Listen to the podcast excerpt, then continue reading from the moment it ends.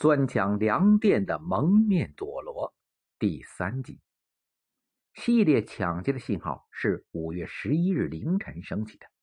五月十一日凌晨一点半左右，大东区大北街刚刚落成的劳动大厦的北侧，阴影中两个幽灵般的人影，利用一段枯木，先是登上了大北二连的屋顶，然后又跳入了后院。两个幽灵稍事窥色，便拉完了后窗铁栏杆，潜入室内。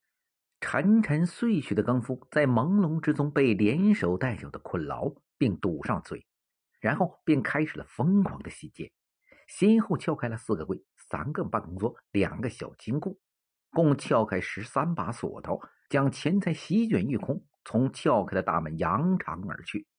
事后清点，共抢劫人民币八百五十元，粮票。一千五百八十斤，电源、电话线均被破坏。凌晨四时二十分，该粮站所处的大北派出所电话铃声尖叫起来。更夫在对门工厂接电话报警，大东分局刑警队很快接到了派出所的报告，警车立即驶向现场。遗憾的是，现场上没有留下任何有价值的线索，留下的却是一个一个谜团。从犯罪分子作案的进出路线和行动来看，案犯对粮站非常的熟悉。作案工具，从捆绑、塞嘴的线索、毛巾及撬开大门的工具，均是就地取材。不知是出于什么样的心理，更夫不仅不说出犯罪分子任何的体貌特征，只记得两人都是一身黑，黑金蒙面外，又一口咬定犯罪分子是三时十五分进入室内。四时十五分左右离去后，他自己才挣开手上的绳索，到对门接电话报的案。谜：仅仅一个小时，犯罪分子能否完成全过程？